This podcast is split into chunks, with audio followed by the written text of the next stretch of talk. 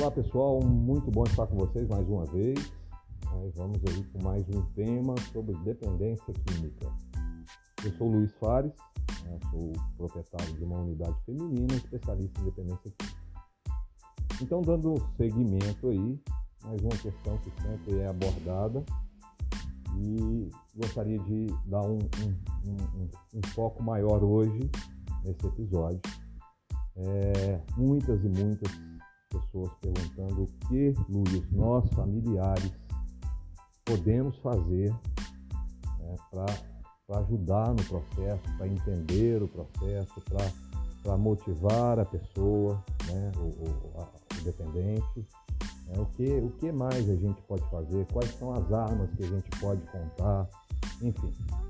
Tentar aí de uma forma sucinta dar algumas dessas ferramentas, algumas, algumas dessas possibilidades e surgindo novas dúvidas, nós vamos desdobrando em cima dessas que estão acontecendo. Bom, é, como já dito anteriormente, estamos falando de uma doença, né, de uma doença catalogada como uma doença de manutenção, ou seja, preciso trabalhar por tempo indeterminado. Né,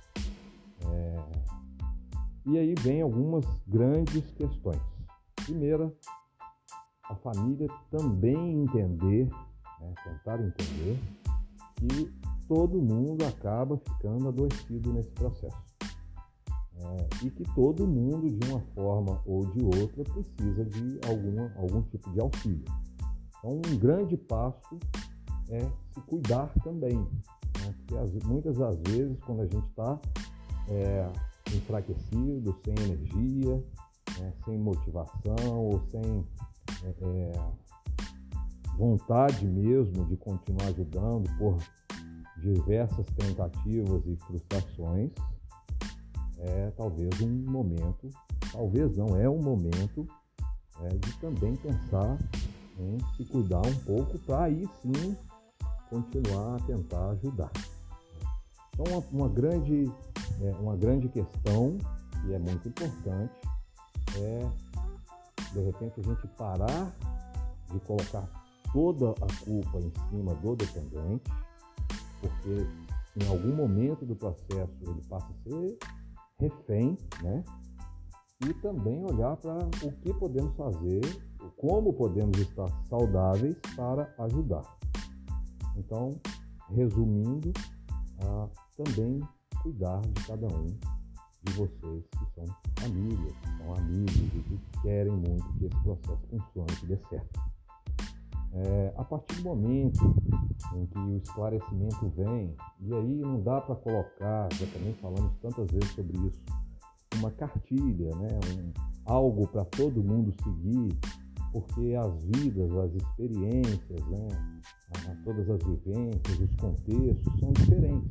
Então, a gente precisa também entender um pouco é, cada contexto desse de forma individual e única, para daí achar soluções mais é, adequadas, né, mais eficientes, mais é, que vão de, atender de uma forma mais é, é, de uma forma melhor, de uma forma realmente mais eficiente. Bom, é, Outra grande questão né, é que a gente precisa entender, né, e muitas das vezes é, essas pessoas que estão à volta do dependente acham que é fácil, acham que é simples, acham que às vezes até algumas palavras que, que né, de um escalão mais baixo, por exemplo, a falta de vergonha na cara, vagabundo, é, não consegue, não tem força de vontade, etc. e tal, é, na maioria, na grande maioria das vezes, não é algo que realmente vai ajudar, pelo contrário. As pessoas elas já chegam para gente é, com a autoestima bem é, é, baixa, né? Bem mesmo. É, então, já de certa forma, mesmo que inconscientemente e mesmo que relutem por isso, é, sabem entendem que causaram prejuízo na própria vida, em, consequência na vida de quem está em volta, né, na família toda. Então, é, é, essas pessoas, esses, esses dependentes, eles já têm essa, esse sentimento né, às vezes de inferioridade, às vezes de, né, de negatividade ali, de, enfim. E não precisam, nesse momento, de mais uma carga ainda maior né, de desânimo, de palavras pesadas, etc. Também não estou falando que temos que passar a mão na cabeça de ninguém. Né? É, precisa sim ter a, a, a, clareza de que é um momento complicado, de que de certa forma é, a parte é, existe em, em, em, algum momento o, o, ok que essa própria pessoa deu, ou seja, quando entrou, mas aí partir daí, né, muitas das vezes, ou na grande maioria das vezes, passa sim a, a ser refém do processo. Então, precisamos ter sabedoria, não é? Precisamos ter sabedoria. Se eu estou apto a ajudar, se eu tenho capacidade é, emocional, né? capacidade que todos nós temos, de, de, me envolver completamente nesse momento, aí eu vou pesar a, a, a, as, as falas, as atitudes, as ações e vou entrar de cabeça. Se não, eu preciso me cuidar primeiro, eu preciso também olhar para mim e confiar a, a, independente a, a, uma equipe ou a um psicólogo, é, se for ambulatorial, se for em, em, em internação, que vão olhar, atender, cuidar e direcionar, enquanto do lado de cá nós também trabalhamos né, as nossas questões. É, é tudo no campo da, da é, no campo hipotético, né? essas conjecturas que a gente faz, esses pensamentos, essas falas, parece que é simples. Na prática, na realidade, não é tão simples, claro que não. É, mas se a gente não dá um, um primeiro passo, é, realmente a gente tem dificuldade de chegar. É preciso do primeiro passo. Eu preciso da arrancada. Né? Eu preciso do start. É, então, boas saídas e ferramentas.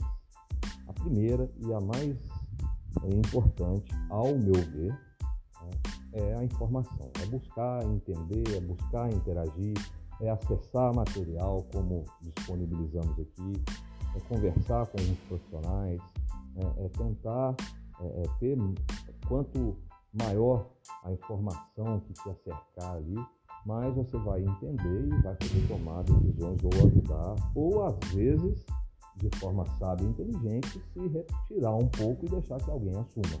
Né? É... E acaba fazendo uma diferença muito grande. Eu posso citar vários exemplos de pessoas que passaram por nós aqui e, e que a gente teve que chamar a família e mexer de uma forma ou de outra. Infelizmente, no processo da internação, a gente vai dar ênfase ao acolhido. Mas seria muito interessante, muito importante ter um processo é, é, é, junto ali, né? É, onde pudéssemos também ter mais contato com a família. E aí nasceu a ideia de fazer o podcast para poder também gerar um material, já que a família muitas vezes está trabalhando, tem falta de tempo e não consegue né, é, é participar mais ativamente do processo. E fisicamente, questão de, de espaço, de logística também fica muito difícil. Então a gente vai gerando esse material aí para ir auxiliando. É, vou terminar esse de hoje dessa forma. Vou fazer uma segunda parte desse mesmo tema na semana que vem, para não ficar tão extenso e a gente continuar, que é um tema que tem bastante coisa ainda a se falar. Obrigado mais uma vez e até semana que vem.